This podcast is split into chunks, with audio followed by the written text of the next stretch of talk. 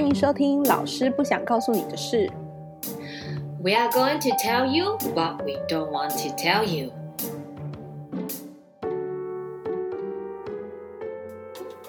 大家好，我是 Carol。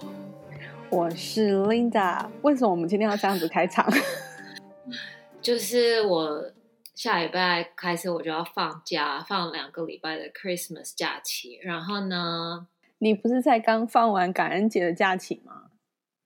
对啊，可是就没办法，因为美国就是在这个时候会很尴尬的有两个比较接近的长假期，然后下学期就会非常忙，好像下学期总共有二十二个礼拜，哦哦，只嗯只有一个礼拜的 Spring Break。Well, anyways，因为现在居家令，所以就是基本上哪里都不能去，我就觉得 It's so boring。有没有学小朋友的口头禅？每次都会说呃、i don't want to play this, it's so boring。然后我就会你很厉害，你你可以去配音呢。我就要眼球控制，因为每次小朋友翻白眼的时候，我的怒火就会马上上来，就想说：“Excuse me，你刚刚怎么了你确定他们翻白眼不是跟你学的吗？？”No，我有控制，在学校我都有控制，因为当老师要控制眼球这样子。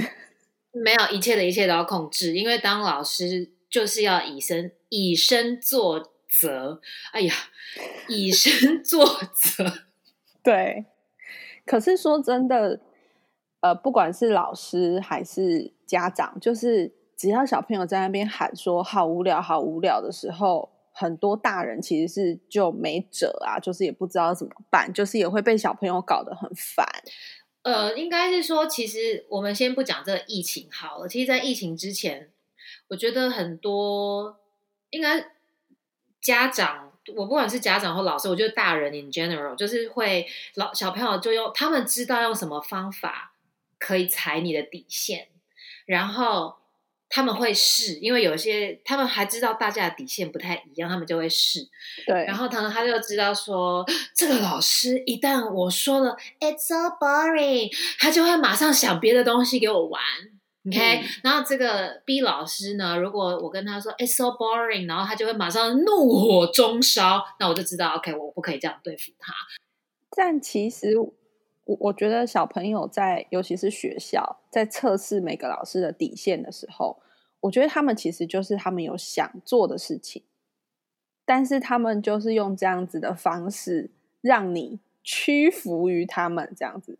对，因为大人很容易就觉得小事呃大事化小，小事化无，他们只要不吵我，好吧，那你就去做吧，反正我就刚好可以耳根子清静一下，休息一下。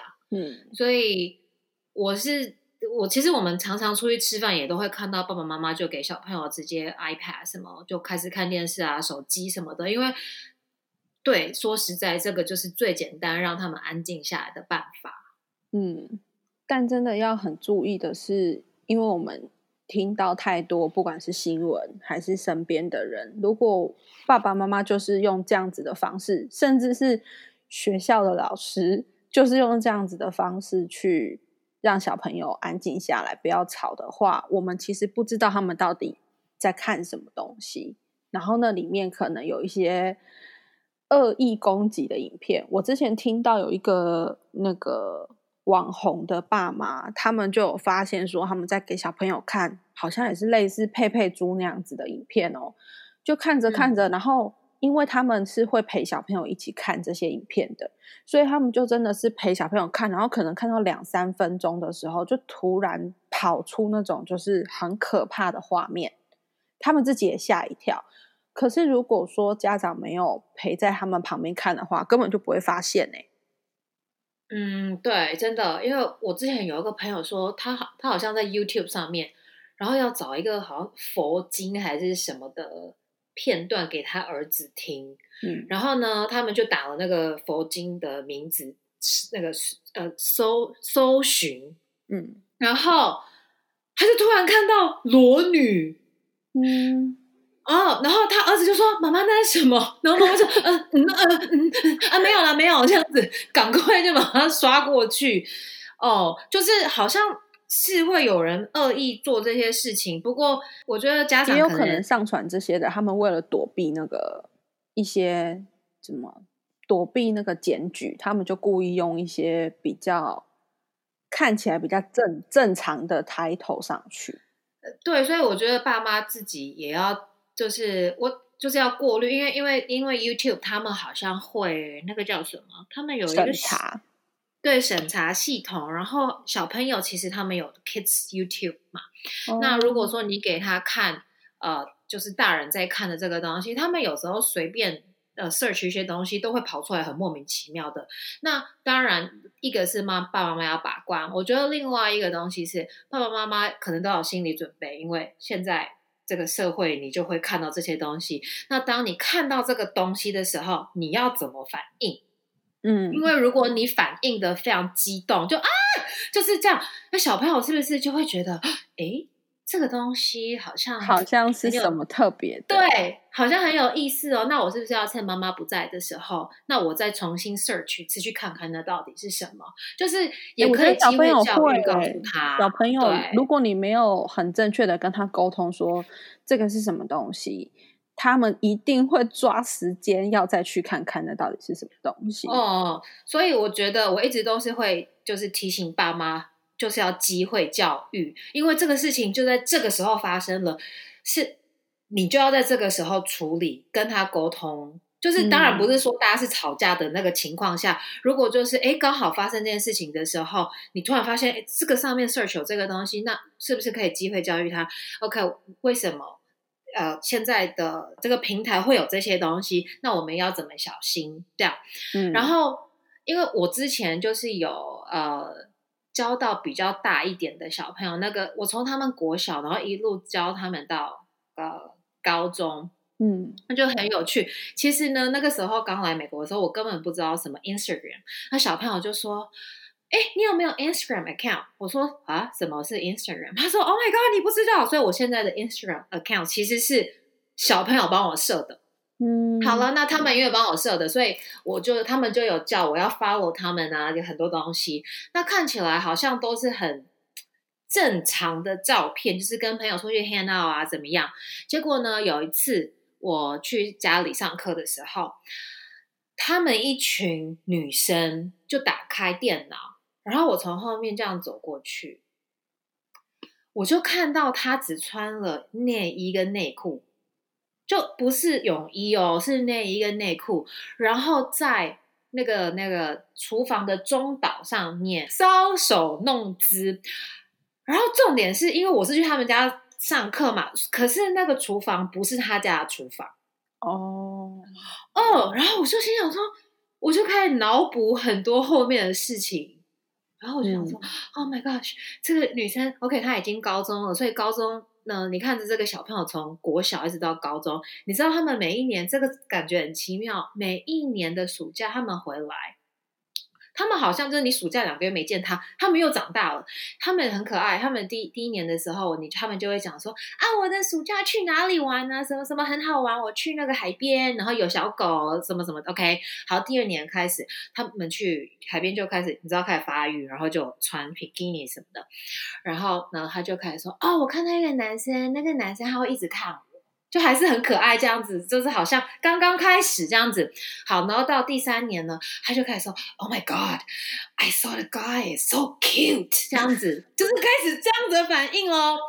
好，再来哦。有一年我回去的时候，他们就开始：“Oh, that guy so hot。”就已经从已经从 cute 变 hot 这样子。对，然后然后他们开始，你你知道，他们就开始像就是。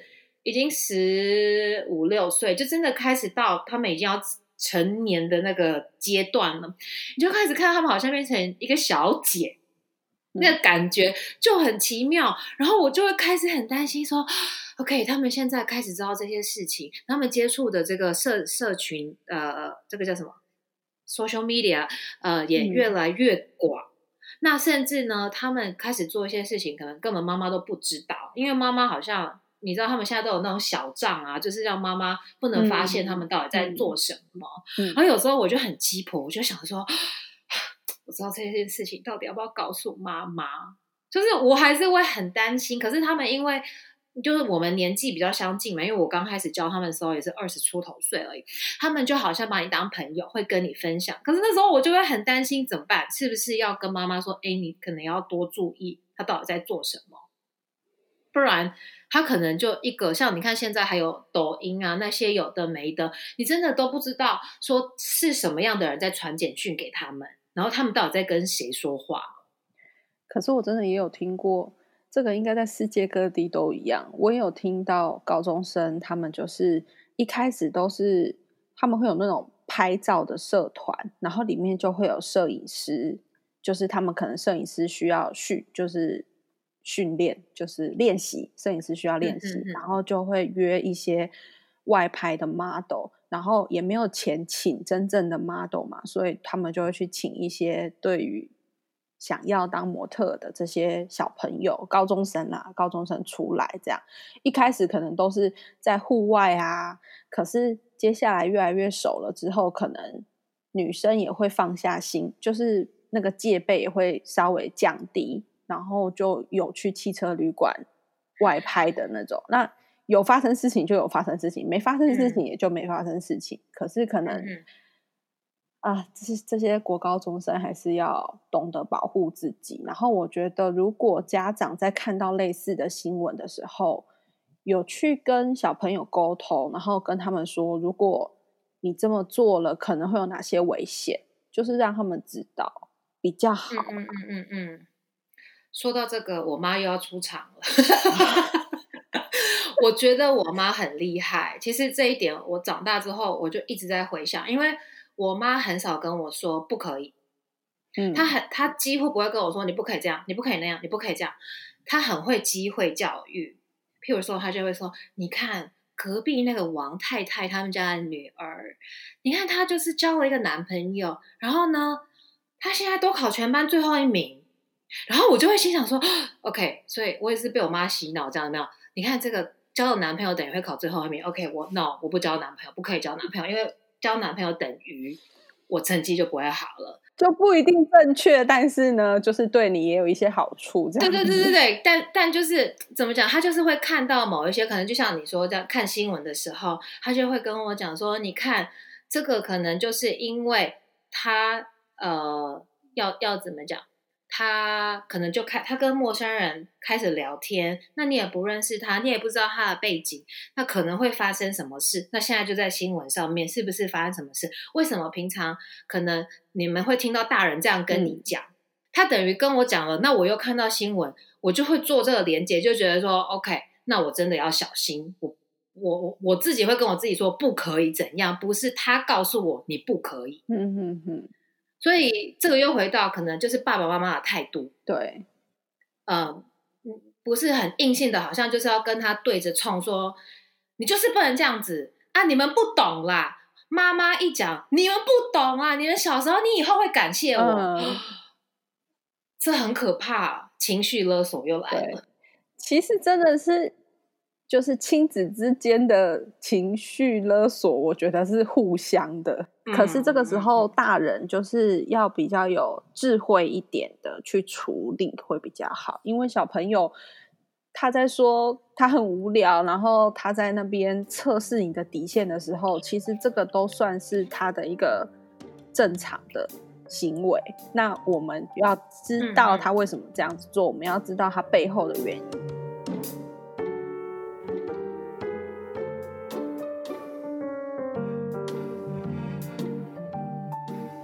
之前我有一个学生的家长，然后他们就很厉害，我觉得他的 parenting style 很厉害，因为小朋友在学校就是好乖，然后他是很鬼灵精怪的小孩，可是你可以看得出来，他就是家里把他的 behavior 都教得很好。嗯那就是反正妈妈后呃，我们后来都熟嘛，就是可能出去参加小朋友的 birthday party 什么的时候，那那个感觉就不会很像说他们来学校接小朋友是老师跟家长那种感觉。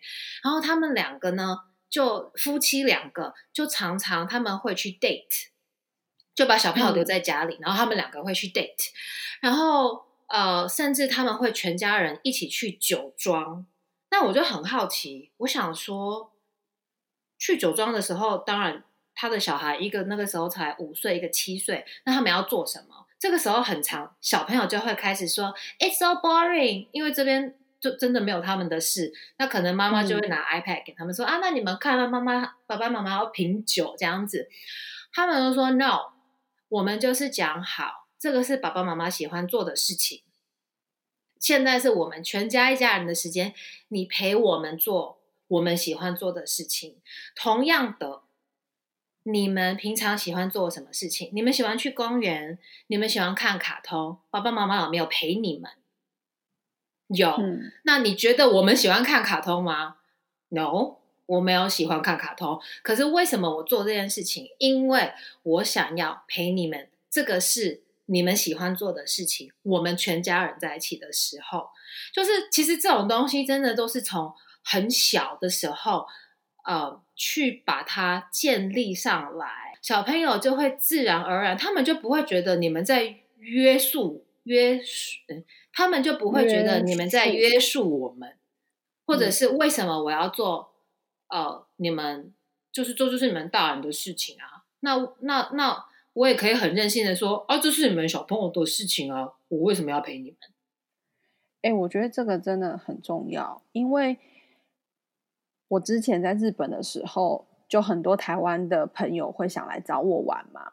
那如果说他们是有小朋友的，他们就会一直要想很多的，所几乎所有的行程都是要小朋友喜欢玩的。但我觉得这就会失去你刚刚说的那个。机会教育的的时刻，有的时候其实家长也是需要喘息一下，或者是家长也可以去他们想去的地方，然后给小朋友正确的观念。但是大部分的所谓亲子出去玩的时候，几乎所有都会迁就小朋友的行程。那当然，小朋友就是可以为所欲为，然后。可能在那个年纪该学到的一些尊重彼此的一些能力就没有培养起来，我觉得。哎，你说到这个，我又想到另外一件事，可是我很模糊，我忘记是谁。就是好像每一次出去的时候，然后他就会说：“哦，三下午三点了，我要回去。”然后我就想说：“怎么了嘛？”他说：“哦，我小孩要睡午觉。”然后，然后可是他小孩明明就已经在那个。那那个篮子 那是什么东西？推车，推车，对对对，篮子，他就已经在推车里面就睡了。然后我就想说，OK，这不是很好吗？他说 No，他不可以在外面睡的，他一定要在你，哎，一定要在家里。他如果等一下这样子呢，会有会有这个这个这个一点点声音，他就会把他惊醒。然后就妈妈好像完全完全失去。然后他就会觉得啊，我真的好辛苦。可是有时候说实在的，这个诶，好像也是妈妈自己造成的。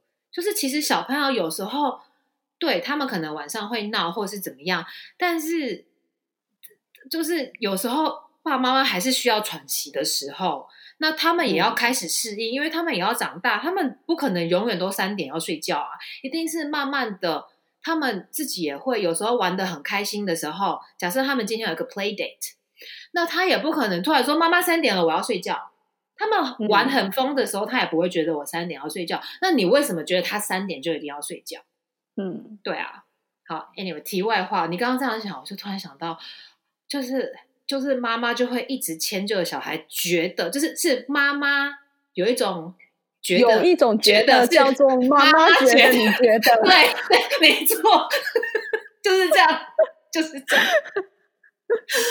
什么？有一种冷叫做阿妈觉得你冷，对对对对对。所以你知道吗？其实我在当老师的这段期间，然后当然还有看到那些开始呃身边有小孩的妈妈朋友，我就会一直不断的提醒我自己说：“OK，以后的。”以后呢，我不要变成这样子，或者这个好的我要吸收，不好的呢，我要尽量不要做。我当然我也不知道我小孩真的生出来的时候会怎样，可是我就会一直不断的跟自己说，很多时候是要放手。不知道等小孩生出来之后，我们会不会被疯狂打脸？我其实也蛮害怕的。刚刚就是有讲到年纪比较大一点的小朋友呢，这个机会教育就非常重要。那年纪小一点的小朋友，那吵的时候呢，呃，家长或者是老师，这个时候应该要怎么办？是直接给他一个三 C 用品让让他安静呢，还是有其他的做法？其实我觉得，如果对于年纪比较小的，他们在那个阶段，真的，我看我身边的这些小小孩，大概两三岁、两岁到可能四五岁之间，他们真的其实画画啊、拼图啊、看书这些，还是有办法让他们怎么讲，就是会觉得好玩。可是我觉得有一个重点，就是都要有。家长陪，那有一些家长真的会觉得我不知道要怎么陪，就是他们在那边画画，我也不知道怎么办。可是也可以带他们去上一些课程。那其实有现在有很多课程是会要求家长也在场。其实我觉得这很重要的是，老师其实是在教家长，你在家里可以怎么样陪他画画，他在画画的时候，你可以怎么跟他对话。嗯，没错，我觉得很很对，很鼓励家长去上这一类的课程。然后家长不要觉得说，哦，我去上这一类的课程就是太好了，有老师教，我就把小孩推过去，然后我就开始在后面划手机。真的不要这样。我跟你说这件事情很有趣，因为我自己呃一就是之前一直都有在教 Parent Me 这个课，然后很妙的是，你知道吗？这些妈妈是来上课的妈妈，很少有人。自觉说，其实老师是在教妈妈，所以这个时候老师也很重要。老师要自主性的邀请妈妈来，就是参与。当然，因为我们很难直接跟他说，这个课你你 baby 才八个月，我怎么可能教他？我是在教你回去怎么教他这样子。我遇过最好笑的是，有两个妈妈直接在后面团购说：“哎，你要不要买那件？”包子，然后什么的，然后我就，呃，那个某某某妈妈，她需要你的帮忙哦，这样子，就是很多，其实我很鼓励爸爸妈妈去上 Parent Me，因为很多妈妈妈妈其实觉得小朋友这么小的时候，他们学不到东西，呃，Yes，他们那个时候是很难，八个月你还他在那边爬，他根本不知道他他现在人在哪里，那真的是你要去学一些东西回来教。你的小朋友，其实这个叫做亲职教育。大家真的要知道，亲职教育是在对家长上课，不是在对小孩上课。尤其是这一个年纪很小的这段时间的的小朋友，他们的学习需要不断的重复跟练习。如果有小朋友的家长，应该可以体会，就是小朋友会在家不断的重复他学到的东西。他会，比方说，他今天会数到十了，他会疯狂这几天一直数一到十给你听，因为那个就是他学到的东西，然后他觉得他很想要一直一直讲，一直练习。所以亲子教育一个礼拜顶多一两个小时，这一两个小时是没有办法让小朋友经过重复练习去让他真正学会某一个能力的。所以亲子教育是在对爸妈上课。请爸妈不要在 后面划手机，然后 因为亲子教育真的是一个也是专业，所以既然你都花这个钱或者是花时间去了，真的要有学到东西，然后你在家里面就知道怎么样跟小朋友互动。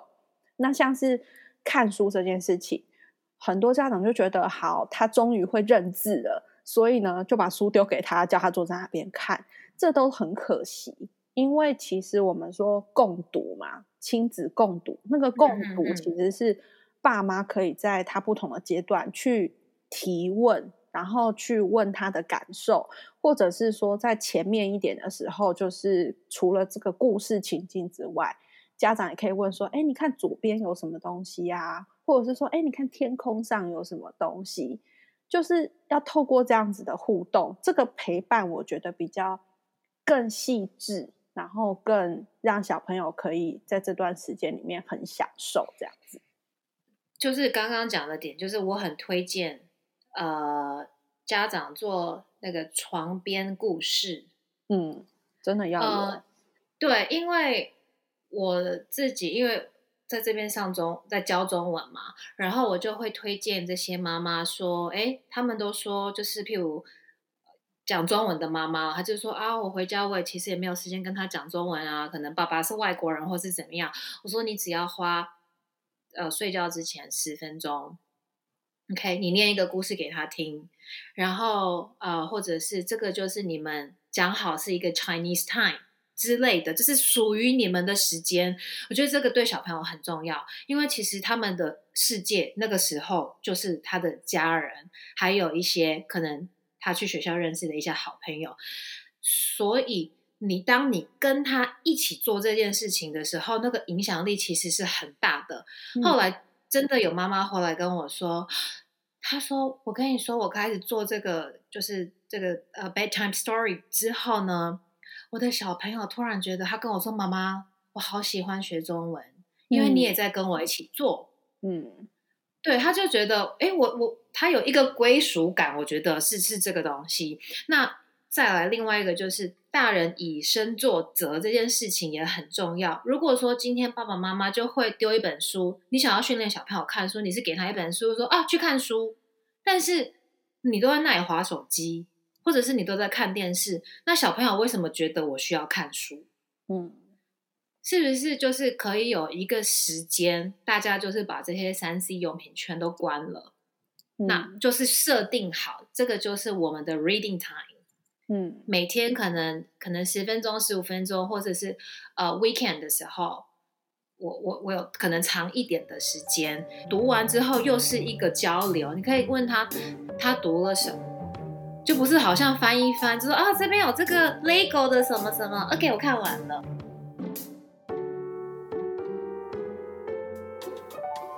因为我之前在看一些关于阅读的资料，应该也有很多家长知道，阅读跟我们那个脑的发展是有关系的。那真的是在呃幼儿时期，然后一直到大概小一、小二。我们的脑关于阅读这方面，它就是有一个叫前额叶的地方。这个在这个年纪是会它的发展会是最活化的时候。所以，如果在这段时间去培养他阅读的兴趣，或者是他能够自己去想要去读书这件事情是很重要的。因为也许错过这一段时间，你要培养他阅读的习惯就会有点困难，除非他自己自主的。想到就是从这当中得到乐趣，不然的话其实会很难。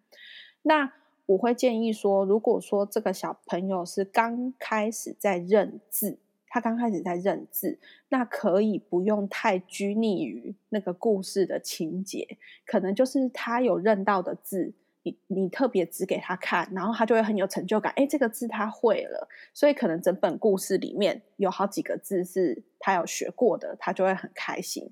所以前期其实就是大量的让他认字，然后还有重复的一些句型。不是有一些那种书都是从第一页到最后一页句子都长一样，就是可能有一个小熊，然后他在森林，他在森林里遇见了谁，然后下一页就是。小熊在森林里遇见了谁？然后又下一页也是小熊在森林里遇见了谁？就是他不断重复的那个句型，其实是在让小朋友去知道这个这个这个文法的规则，就是在潜移默默化之下。但是我也建议家长说到一个年纪，你就观察，如果你的小朋友已经可以读那个句子是里面可能有两个逗号或三个逗号，意思就是他已经可以读比较长的句子的时候。就开始不要只偏食绘本，因为有一段时间台湾非常的在推行绘本。当然我知道绘本里面有很多的意境，可是要知道绘本的字毕竟还是比较少。所以如果你的目标放远一点，你是希望他能够大量阅读的话，那他在这段时间如果只读绘本，其实是不够的。而且绘本的很多意境是需要你去跟他讨论。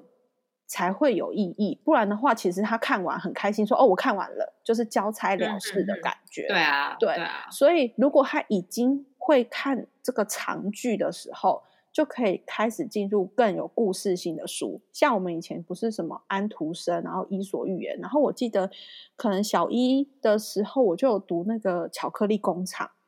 我那时候在读巧克力工厂，觉得第一次拿到这样厚厚一本，很像小说的感觉。当然它里面字还蛮大的，还有注音什么的。可是我第一次读完一本那种比较长的故事的时候，其实我是很有成就感的。这样。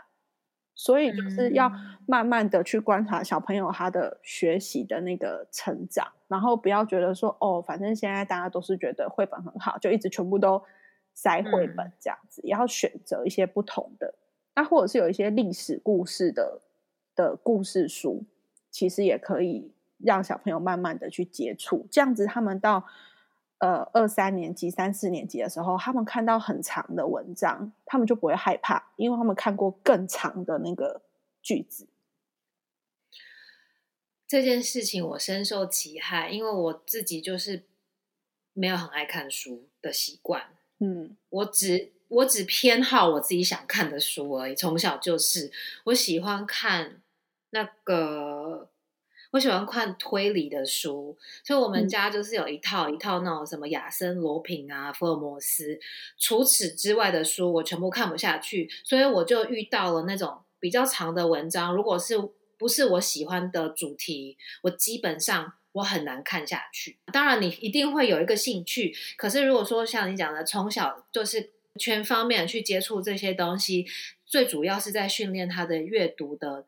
那个叫什么能力吗？而且不会偏食啊。其实现在有很多人他会觉得说：“哎，我的小朋友就是读很多书啊。”可是真的你会发现，他都读某一类的书。那其实美国我觉得比较好的是，因为它的图书馆的系统真的做的蛮好，很多 story time 那些东西，他们都非常鼓励呃。爸爸妈妈，或者是呃，就是保姆啊，或者是呃，爷爷奶奶、外公外婆带小朋友去参加这些活动，非常多。好像相对来讲，台湾是不是比较少？嗯，我觉得要看地区。对，因为有一些地区的图书馆，他们可能经费比较多，或者是对，就是有一些图书馆，他们比较有在推行这些。阅读的时间的其实也有，然后会有志工老师，会有志工老师会定期的去说故事，嗯嗯嗯嗯，但是就要真的要看你所在的地方，但是家长可以嗯试着搜寻看看自己家里附近的图书馆，然后去图书馆的 FB 或者是去图书馆的网站。基本上图书馆都还蛮多活动的啦。嗯，OK，哎呀，那很好，因为像现在的话，如果像刚好现在这个疫情的关系，其实有很多真也也是免费的，呃，线上的 Story Time，大家都可以上去 Facebook，有很多妈妈团啊，就可以上去看看哪边有，然后他们通常还会带你做一些手工。就是小朋友这个年纪刚好听完故事，然后跟这个故事有连接，然后训练他们的这个 motor skills，我不知道中文是什么，他们的 手的肌肉发展吗？嗯，对对对，小肌肉的发展。然后他，然后然后哦，有一件非常非常重要的事情，我一定要提醒爸爸妈妈，小朋友呢这个年纪。你知道老师一定会有先做好一个 sample，对不对？那呢，有一些妈妈就觉得啊，你这就乱画，嗯，这个不是贴在这里，你看老师做的多漂亮，你做的怎样？可是你要知道，那个是他的创造力，没有人说那个东西一定要在那里，那个是我的想法，但是这个是你小孩的想法，所以我我我每次看到妈妈，我就会说，那我我没有说 no，我就会说，嗯。这个是他的 creativity，他觉得他，而且他可以告诉我他的故事，他为什么把这个贴在这边？为什么我的头，呃，这个我做的 sample 这个人的头发是咖啡色的，可是他的是黄色的，他有他自己的想法。就是每一个人，就像你刚刚讲的，呃，每一个人其实读完故事的理解力也不一定一样。那这个东西就就刚好讲到这个做手工的东西，每一个人也可以有他自己的想法。我觉得最主要是，呃，可以训练他们的创造力，不要给他们局限。有一些妈妈会受不了啦，就是会很想要帮小朋友贴，或者是很想要帮小朋友画这样子。哦，我看到是也蛮可爱的啦，但是老师可以就是让家长了解一下这样子。哦，我看到，我觉得这个就是一个平衡，因为我曾经看到，因为现在 online 嘛，所以蛮长时候会看到爸爸妈妈真的就在旁边帮忙，那也是就是百态，因为呢就会有那种家长在旁边很不耐烦，呃，就会拿过来这样子，就是 这样子，然后剪。就觉得说你不行，可是小朋友他们会拿过来说，No，I want to do it by myself。那你就让他慢慢剪嘛。你本来就是从他们可能三岁开始学拿剪刀，一开始也剪得歪歪的。他本来就是从直线开始学，他才会剪呃有角度、剪圆形这些东西。这些东西他们本来就有他们发展的阶段会不一样，这样子。嗯，所以妈妈就是要有深呼吸三次，OK，就让他们做，不要有危险。这个这个是这个是大前提，就是我剪一个，我每次都会提提醒小朋友，这个可以拿来剪你的头发吗？剪你的衣服吗？要怎么拿剪刀？OK，这个他们都知道的前提下，就让他们发挥吧。诶，讲到剪头发，我就想到之前真的超多影片，就是小朋友自己在家。那个好像也都是美国的小朋友在家，然后就是把自己头发剪乱七八糟。哎，嗯，我这边有一个惨剧过，就是姐妹互剪，姐妹互剪。他们家因为生了比较多小孩，然后妈妈又很忙，然后超好笑。他的那个保姆就打电话给他，然后保姆是讲那个那个西班牙文的，然后接起来就很慌张，反正他就讲了一连串，反正意思就是说。小孩头发剪掉了，叫他赶快回来。这样好了，他一回家之后，两个就是他们家都很喜欢 princess 这样两个长头发的女生剪到男生头。然后这个妈妈也非常酷，我觉得这个就是机会教育。他就说：“我跟你们说过，剪刀可不可以玩？不可以玩。OK，你们不知道去哪里挖了这把剪刀，因为他跟我说我剪刀藏的很好，他们两个有办法去把它挖出来，这样子。”他说他妈妈做了什么事？我不带你们两个去 salon。No, we are not going to hair salon to fix your hair。你们两个就这样去上课，你们自己看你们现在长什么样子，这个后果你自己承担。他超酷的，就是 OK，就是让他学习，他之后就知道我不可以这样做。当然，我觉得这个是妈妈需要有非常大的勇气啦。所以我们今天最大的那个那个方法就是，请爸爸妈妈记得深呼吸。这个非常需要，我觉得大人都需要。我有时候也会深呼吸。我深呼吸的同时，我也会跟小朋友说：“OK，呃，从你的鼻子进去，你的嘴巴出来三次。”OK，因为他们有时候也会俩弓啊，不是只有老师会抓狂，他们也会抓狂。我说：“OK，三次不够就五次，五次不够就十次。”到你觉得你已经比较好一点，我们才能开始，我们再来说，再来讨论。嗯，结果这即便在讲 parenting 这样子。对，我们之后有一集会来讲教养风格。那大家如果说有什么在教养上面的问题，也可以先告诉我们，然后我们在那一集的时候就可以来回答大家。好，那那这个礼拜就这样。下个星期我们见面的时候就是平安夜，到时候我们再分享给大家一些比较轻松的事情。真的，我们也需要一些轻松的事情。没错。OK，那大家记得要订阅我们的频道，然后呢，现在在 Apple Podcast、Google Podcast、呃 KKBox、Spotify 还有 Sound On 都听得到我们。也要追踪我们的 IG 哦，还有 Facebook，大家要来跟我们聊天嘛？我们两个很爱讲话。OK，那今天就这样喽，谢谢大家，拜拜，下次见，Ciao。